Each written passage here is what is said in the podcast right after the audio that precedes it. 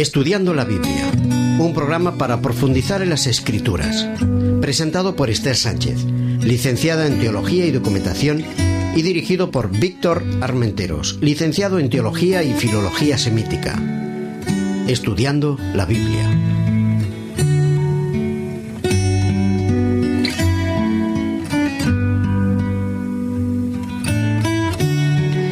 Queridos amigos, continuamos con nuestro estudio del libro de Isaías en la serie titulada Consolaos, pueblo mío. El tercer tema se titula Cuando tu mundo se desploma.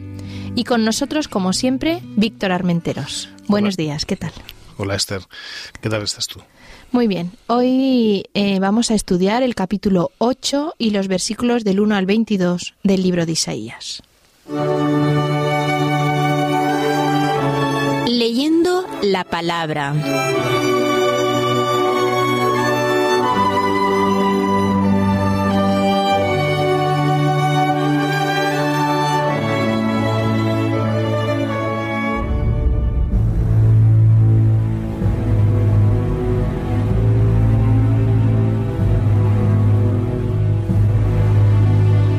Me dijo Jehová, toma una tabla grande y escribe en ella con caracteres legibles tocante a Maer Salal Hasbat.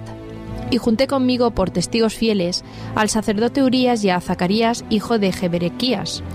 Me llegué a la profetisa, la cual concibió y dio a luz un hijo, y me dijo Jehová, ponle por nombre Maer Salal Hasbat, porque antes que el niño sepa decir Padre mío y Madre mía, será quitada la riqueza de Damasco y los despojos de Samaria delante del rey de Asiria.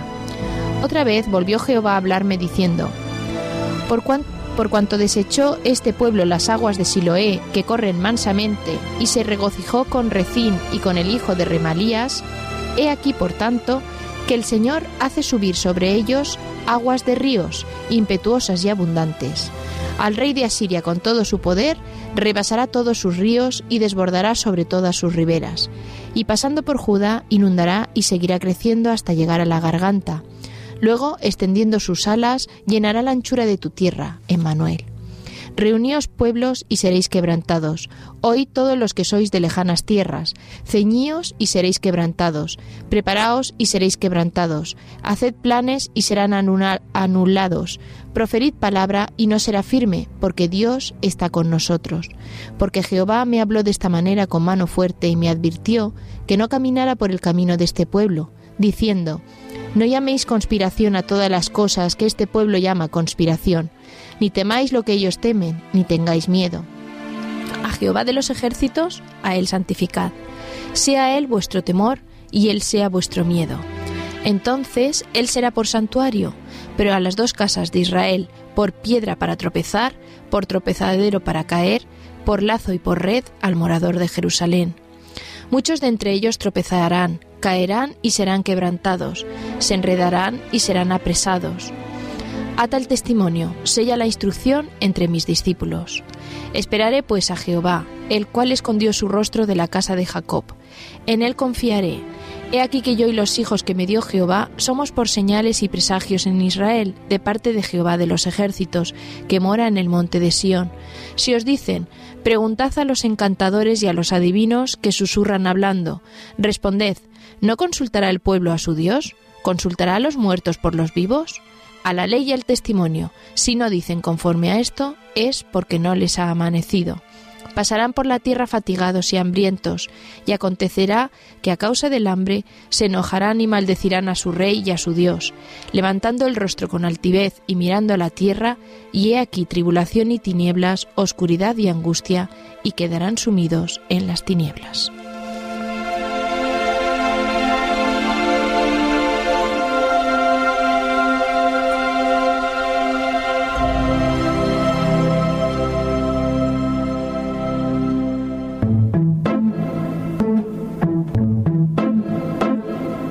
El secreto de las formas.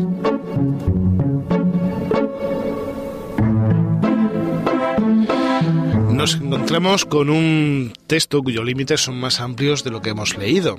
En realidad, el texto que hoy vamos a comentar comienza en el capítulo 7, primer versículo, y llega hasta el capítulo 8, versículo 18. el próximo programa comentaremos el resto del, del capítulo 8 hasta el versículo 22. Y nos encontramos nuevamente en este, en este límite, en esta perícopa, que es como se llama estas unidades que tienen un tema, con otro quiasmo. Ya se está convirtiendo en algo normal, ¿verdad, Esther? que encontremos estructuras que tienen una idea central. Pero es curioso, estas estructuras son comunes entonces. ¿eh? Sí, era una estructura normal. Igual que nosotros en nuestra manera de exponer tenemos una introducción, un, desarrollo, y después una conclusión, o una novela pues tiene un planteamiento, sobre todo los thrillers, ¿no? un planteamiento, hay un nudo y después existe un desenlace. Ellos tenían estructuras ellos, estos tenían más tiempo que nosotros. Ellos podían disfrutar. Fíjate, he hablado de esto al principio, está volviendo a hablar de él otra vez. Después he hablado de tal cosa. Y en medio está tal idea que es la que quiere resaltar. ¿De acuerdo? Sí, sí. Entonces nosotros eh, en, esta, en este fragmento, en esta perícopa, gira en torno a los versículos del 17 a 25. ¿Qué es el gran problema? El gran problema es la invasión grande y terrible que Asiria va a hacer sobre Israel y posteriormente, en cierta medida, aunque no se lleva a los pobladores de Judá, pero también sobre Judá. ¿Vale? Claro, para nosotros esto es un elemento histórico intrascendente. Para ellos les iba la vida. Si un país toma otro país, desde luego para los habitantes del país que, ha sido invadido es muy importante. De aquí en el centro de esta perícopa se encuentra la invasión de los asirios. Pueblo, por cierto, eh, bastante salvaje y agresivo. ¿eh? Que despertaba un gran temor en los pueblos de, alrededor. Por ver la estructura completa, tenemos A, una introducción, la introducción, en la que se encuentra una problemática, Samaria y Siria, o sea, el reino de Aram, eh, están contra Judá, tienen temor a Siria y quieren obligar a Judá a que se alíe con ellos, se llama versículos unidos. B, la, predicción de una invasión fallida que no se ha producido, versículos de 3 al 9. C, una idea muy bonita, una señal. El niño que se va a llevar por nombre es Manuel. Además, una señal muy curiosa, muy discutida en la época, pero que va a tener connotaciones importantísimas en el mesianismo, en Jesús. Manuel es Dios con nosotros. Serían los versículos del 10 al 16. En medio de esta estructura, como he dicho antes, la gran invasión a Siria, los versículos del 17 al 25, y repitiendo la estructura, en el C, o sea, en lugar del niño Emmanuel, va a aparecer un nuevo niño. Serían los versículos del capítulo 8, del 1 al 4, y en este caso es Maer Salal Hasbaz, hijo de Isaías y de la profetisa. Es muy interesante, toda una simbología.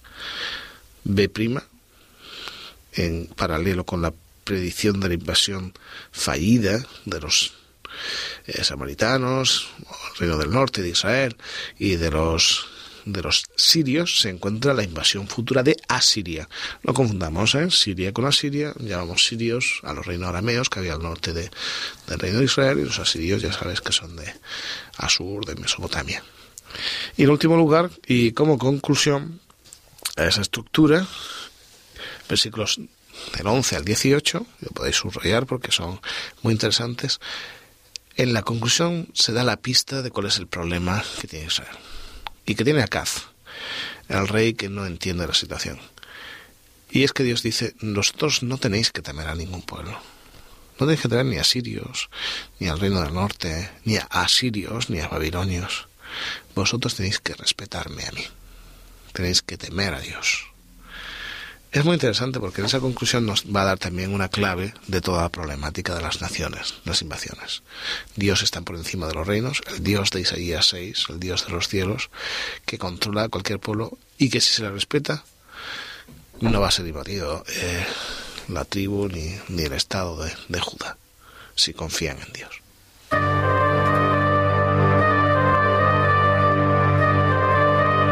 El espíritu de la letra.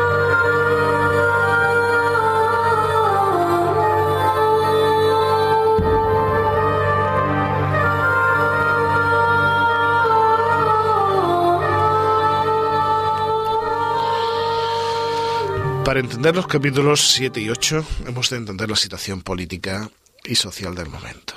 El rey de Israel, de Judá, del reino del sur, es Acaz.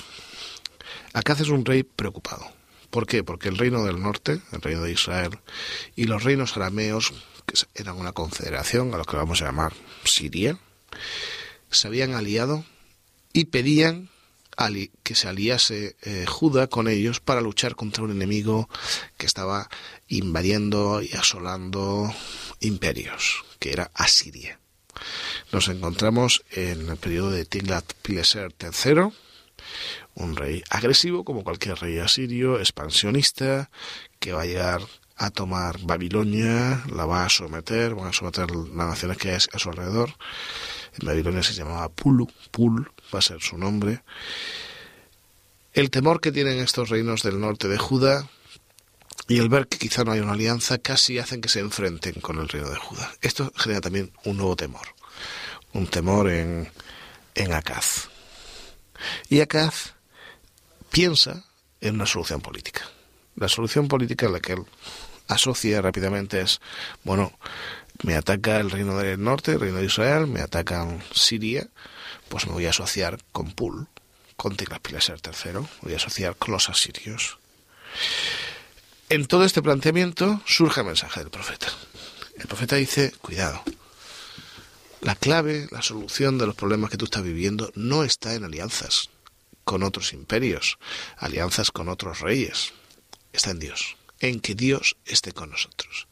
Y en diferentes versículos va a aparecer una simbología muy bonita, la de un niño que nace y que refleja en un caso Dios que vive con nosotros, Immanuel, Immanu, es un término en hebreo que significa con nosotros. Y Él es el Señor. ¿eh?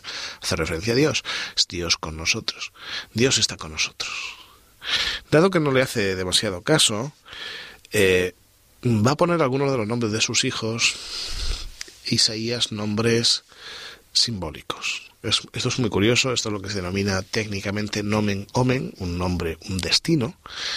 Aparecen muchos, muchas situaciones en la Biblia en que hay personajes que tienen nombres que curiosamente coinciden con su vida, con una profecía futura o con el estilo de vida que han llevado. Y él va a tener varios hijos. A uno le va a llamar Sear Yasub, sea, significa un remanente volverá, una idea preciosa, porque aunque vaya a haber unas, eh, un ataque, una invasión por parte de, los asirios, un grupo sirios, mesopotámicos, babilonios, un grupo volverá, pero además volverá en un sentido muy bonito, porque la palabra Yasub no solo es volver, sino también arrepentirse. Y es muy curioso porque Dios está jugando con las palabras. A ti te van a atacar, pero yo lo que quiero es que tú te encuentres conmigo, que tú te arrepientas. Sub, que es la palabra volver. Arrepentirse en el Antiguo Testamento es una imagen muy gráfica, es la de alguien que camina por un sendero, se equivoca y dice, ¿dónde estoy? Me he equivocado. Se da la vuelta, deshace el camino hecho y toma el camino correcto. Eso es sub, eso es el volverse del camino. Dice, un pueblo, un remanente, una parte del pueblo volverá, tiene un doble sentido. No solo volverá del exilio donde se halla, sino que se encontrará consigo mismo, se dará cuenta que se ha equivocado, deshará el camino, se arrepentirá y empezará un camino correcto.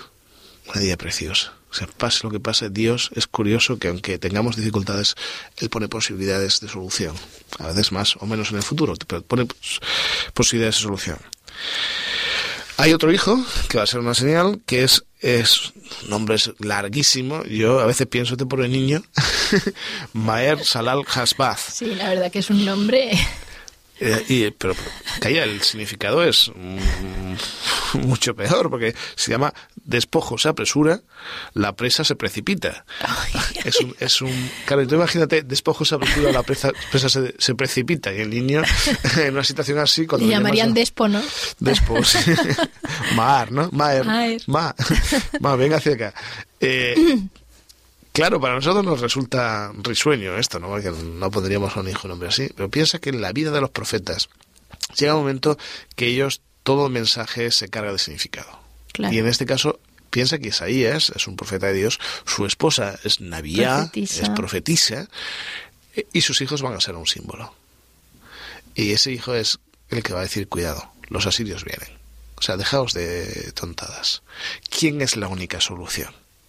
¿Quién es el único que puede arreglar esto? Ya ve. No tengas miedo a esa gente.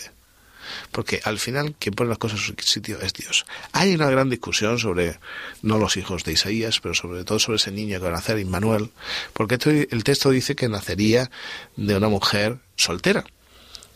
En el cristianismo, y yo concuerdo con ello, lo ha aplicado a Jesús. De, hecho, el término alma un término muy discutido porque hay quien dice que es una mujer joven, que no tiene por qué ser soltera tal, pero el término alma en, la traducción al griego del texto se traduce por parcenos y parcenos sí que hace referencia a una mujer virgen y soltera. Es muy bonito porque la solución de todos los problemas, no solo el problema de Asiria, sino de todos los problemas, pasa porque Dios está con nosotros, porque el hijo de una mujer, de una virgen, una muchacha de de Judá, llamado Jesús, que vivió con nosotros, que puso su tienda de campaña junto a la nuestra, nos concilia. Y Él es el que da la solución al final de las cosas. Ese es Jesús. Otras miradas, otras lecturas.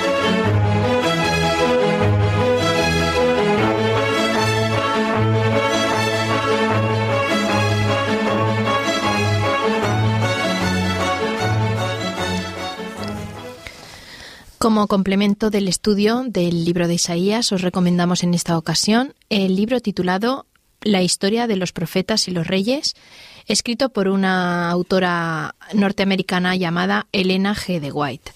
El libro está editado en Estados Unidos, en las publicaciones interamericanas, y lo que pretende ser es un, un, libro denominado, como hemos dicho en otras ocasiones, una Biblia reescrita, porque de una manera detallada y su cinta nos cuenta eh, todo el texto bíblico, pero dándonos muchos más detalles y haciendo unas descripciones mucho más amplias de lo que pudo suceder y de lo que sucedió realmente en, en los relatos que nos cuenta el texto bíblico. ¿Tienes algo que añadir, Víctor? Sí, a mí me gusta mucho leer los textos de Ellen White. Me parecen que desarrollan una armonía con una armonía con el texto bíblico con mucho contenido y luego un grafismo. Uno llega a visualizar eh, las situaciones, y no solo Isaías, cualquiera de los profetas y de los reyes, uno llega a entrever ¿no? Eh, aquellas problemáticas que había detrás, ¿no? entre los telones de, la historia. ¿no? Y es un libro que recomiendo. sí, porque está además contado con mucha sencillez, pero con una descripción muy exacta y muy, muy minuciosa de cada uno de los detalles que, que nos cuenta el texto bíblico.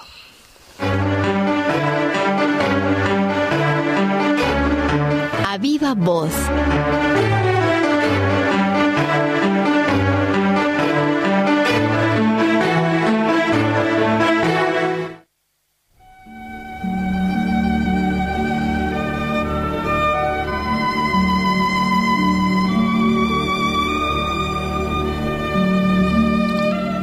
Immanuel, Dios con nosotros.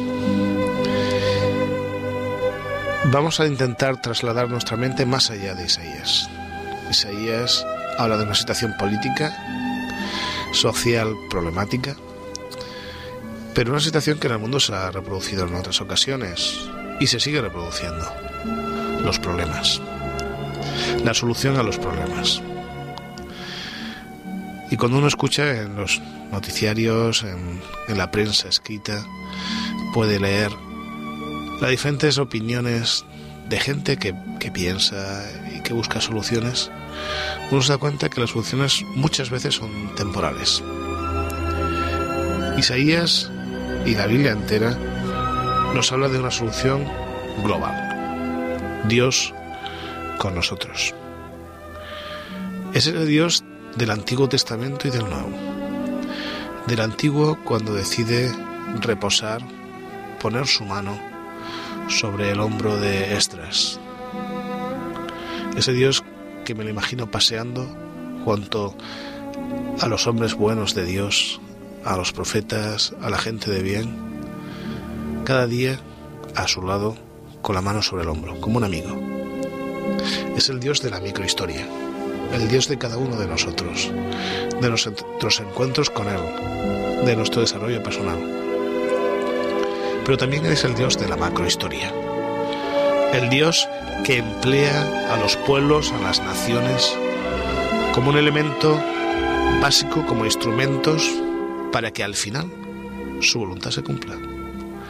Y me podéis decir, bueno, ¿y la voluntad de Dios que haya guerras, que haya problemas, que haya dificultades? Por supuesto que no. Pero Dios es un buen planificador. Él conoce y realiza el final de la misión. Y en su final hay oportunidad para todos. Y hay un mundo mejor.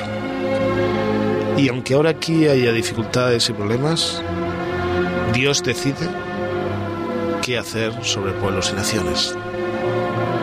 Y los pondrá en un momento de la historia en su sitio. También es el Dios del Nuevo Testamento. El que, como diría Juan, pone su tienda de campaña al lado de la nuestra. Qué imagen tan bonita. Es la imagen del tabernáculo del Antiguo Testamento en el desierto, cuando la gente acudía a Dios. Es esa imagen de aquellos aquellas tribus que estaban enfrentadas y que para ir de una tribu a otra con la que tenían problemas tenían que pasar por delante de Yahvé.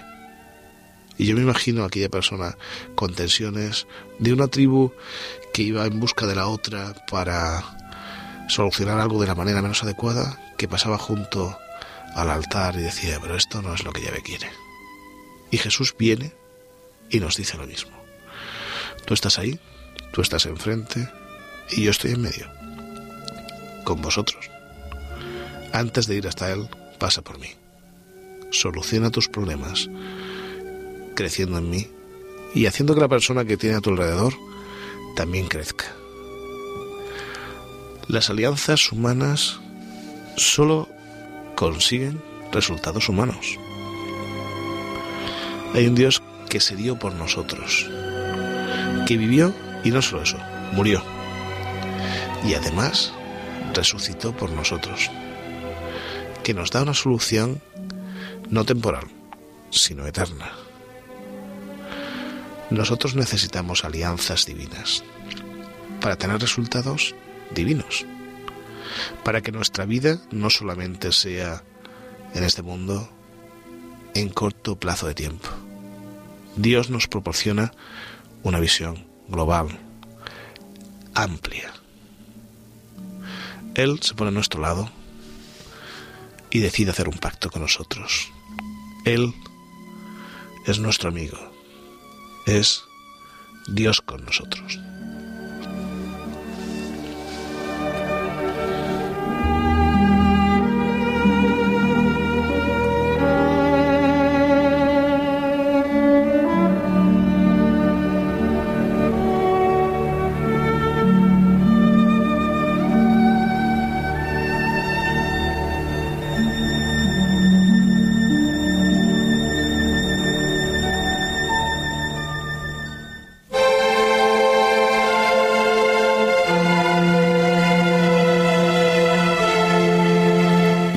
Todo corazón.